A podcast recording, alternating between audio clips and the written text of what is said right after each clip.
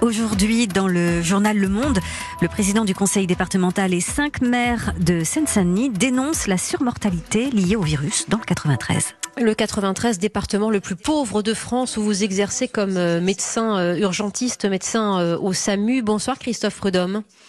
Bonsoir. Vous qui êtes par ailleurs porte-parole de l'Association des médecins urgentistes de France, vous venez de, sortir de garde. D'abord, comment, comment était votre journée dans ce contexte si particulier, Christophe Prudhomme eh bien, écoutez, nous sommes effectivement dans, dans, la phase de plateau. Nous espérons qu'elle va pas trop durer, parce que effectivement, nous avons moins d'appels au SAMU, moins de passages euh, aux urgences pour des nouveaux malades. Mais par contre, beaucoup de malades sont hospitalisés et quand leur état se dégrade, nous avons besoin euh, encore d'un nombre de lits de réanimation très important.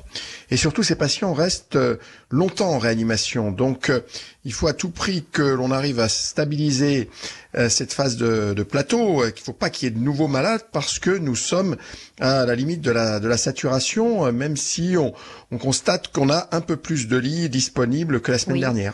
Euh, Saint-Denis, Christophe Prudhomme, où l'on retrouve beaucoup de personnes vulnérables et exposées au Covid-19, des femmes de ménage, aux, aux éboueurs, ces citoyens de l'ombre qui sont en première ligne aussi. Oui, citoyens de l'ombre en première ligne, et puis avec des services publics dégradés. Vous savez, nous avons été le premier département d'Île-de-France à ne plus avoir de lits de réanimation disponibles hein, au pic euh, de l'épidémie parce que, ben, en Seine-Saint-Denis, il y a moins de services publics, il y a moins de médecins, il y a moins d'hôpitaux. Nos hôpitaux sont dans un état euh, lamentable. Il hein. faut savoir que l'entretien des bâtiments laisse à désirer. Euh, nous manquons d'un certain nombre de services de spécialité. Voilà, donc euh, il va bien falloir à un moment donné que le gouvernement comprenne que pour rétablir l'égalité de traitement des citoyens, eh il faut des mesures inégalitaires et en particulier des mesures pour les plus pauvres qui aujourd'hui, on le voit bien, sont indispensables. Hein. Euh, les gens en Seine-Saint-Denis, ils n'ont pas la chance de pouvoir faire du télétravail. Hein. Ils sont euh, dans les transports en commun, ils se déplacent, ils ramassent nos poubelles, ils servent d'agents de sécurité, ils font le ménage, y compris à l'hôpital. Nous avons des entreprises de sous-traitance à l'hôpital. Voilà, donc avec une population qui, y compris, vit dans des conditions très difficiles difficile. Hein. Vous savez, on a essayé de les stigmatiser sur le non-respect du confinement. Bah, vous savez, euh, quand on traverse l'île de France, euh, on voit beaucoup de monde à Paris dans la rue, euh, des gens qui visiblement sont d'un niveau socio-économique et socio-culturel qui leur permettent de vivre dans de bonnes conditions en Seine-Saint-Denis. Quand vous habitez aux Chênes Pointues, vous savez, c'est là où a été tourné le film Misérable, et que mm. vous êtes à 8 dans 50 mètres carrés, il faut bien qu'à un moment donné, on puisse sortir un petit peu. Ouais, c'est bien, c'est ce que j'allais vous dire. Hein, on, en, on en reparlera avec Frédéric Dabi tout à l'heure de, de l'IFOP. C'est un confinement qui, qui rehausse les inégalités quand on pense à ces petits logements et à ces familles nombreuses. Euh, évidemment, la distanciation sociale est, est probablement rendue plus compliquée. Euh, les foyers de travailleurs migrants, légaux ou illégaux, qui sont nombreux aussi en, en, en Seine-Saint-Denis. D'après vos informations, d'après les personnes que vous voyez aujourd'hui se battre à l'hôpital, est-ce que ces personnes euh, les plus vulnérables aujourd'hui sont, sont protégées, mieux protégées euh, qu'au début du confinement, du moins? Bah, écoutez, euh, non, parce que euh, malheureusement, euh, vous savez, nous manquons toujours de masques pour la population, nous manquons de tests pour pouvoir dépister tout le monde. Et vous savez, nous avons un certain nombre de, de, foyers de travailleurs immigrés, puisque vous citiez cette population faut savoir que dans ces foyers, nous avons beaucoup de personnes âgées, hein, des, des, vieux travailleurs, des vieux ouvriers, euh, qui malheureusement vivent dans des conditions très difficiles. Il faut savoir que dans ces foyers, ce sont des chambres de 9 mètres carrés avec des cuisines communes. Donc comment vous voulez euh, respecter correctement le confinement quand vous n'avez pas de masque et vous vivez les uns sur les autres? Donc voilà, donc euh, vous savez, ce que révèle cette crise, c'est que euh, nous sommes dans un monde où les inégalités ont progressé ces dernières années. Hein, on nous a vendu les gagneurs, euh, il suffit de traverser la rue pour trouver un boulot. Non, non, non, c'est pas aussi simple que ça. Hein. D'un côté, il euh, y a effectivement ceux qui accaparent un certain nombre de richesses et les inégalités se sont aggravées ces dernières années. Moi, vous savez, ça fait 40 ans que je suis en Seine-Saint-Denis et j'ai bien vu la situation se dégrader. Donc, il va falloir faire d'autres efforts que des simples promesses pour qu'effectivement, on puisse avoir eh ben, une société plus humaine, plus égalitaire et qui permette à tout le monde eh bien d'avoir un juste retour de son investissement dans la société. En tout cas, Christophe Rodon, c'est une réalité terrible à laquelle vous êtes confronté comme médecin euh, et qui euh, induit une surmortalité. Alors, euh, les chiffres ont été publiés la semaine passée par les autorités sur cette surmortalité. 63% de décès en plus euh, sur 15 jours euh, en Seine-Saint-Denis contre 32% à Paris. 47% dans le Val d'Oise. ces chiffres qui, demandent encore à être vérifiés sur le long terme, mais c'est une réalité que malheureusement vous constatez, vous, cette surmortalité en Seine-Saint-Denis liée à ces inégalités dont on parle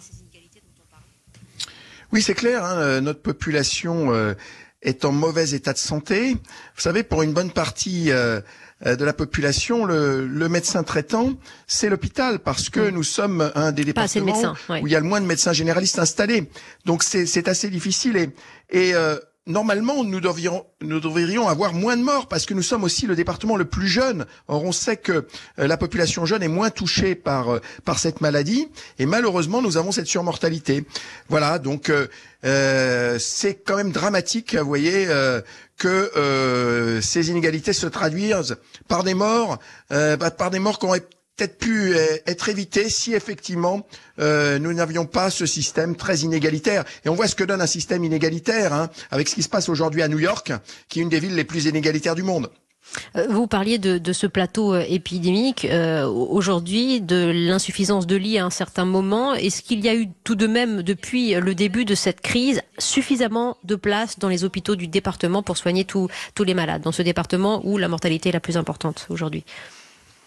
Non, malheureusement, comme je vous l'ai dit, nous avons été le premier département d'Île-de-France à manquer de lits de réanimation. Donc à devoir nous a transférer les obligés patients à des transferts. Oui. Pardon?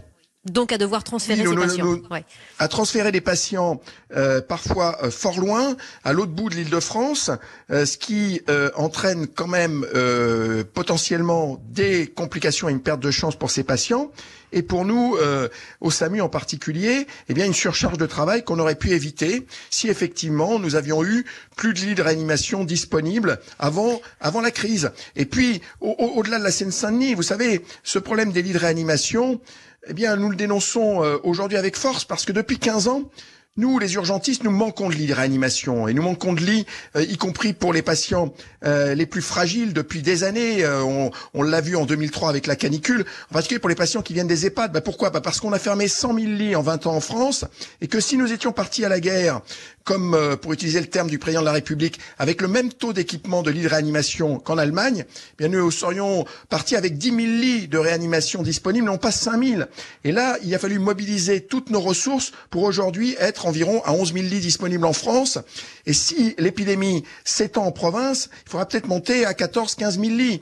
Donc vous voyez, donc l'impréparation, euh, les cures d'austérité qu'on a imposées à l'hôpital depuis 20 ans et que nous avions dénoncées, il ne faut pas dire que personne n'avait dénoncé ça, nous l'avons dénoncé, on nous a pas écoutés et nous sommes effectivement euh, confrontés à une crise où nous n'avions pas les moyens de pouvoir y répondre correctement au, Et en au dehors, début, au début de Christophe l'épidémie et nous avons toujours eu un train de retard. En dehors des convictions euh, politiques des uns et des autres, euh, l'heure n'est pas du tout à, la polémique. Aujourd'hui, il doit y avoir une euh, réconciliation nationale, j'allais dire, sur, l'hôpital, qu'on avance tous d'un seul et même homme pour donner les moyens à, ces hôpitaux d'affronter des situations comme celles que nous traversons.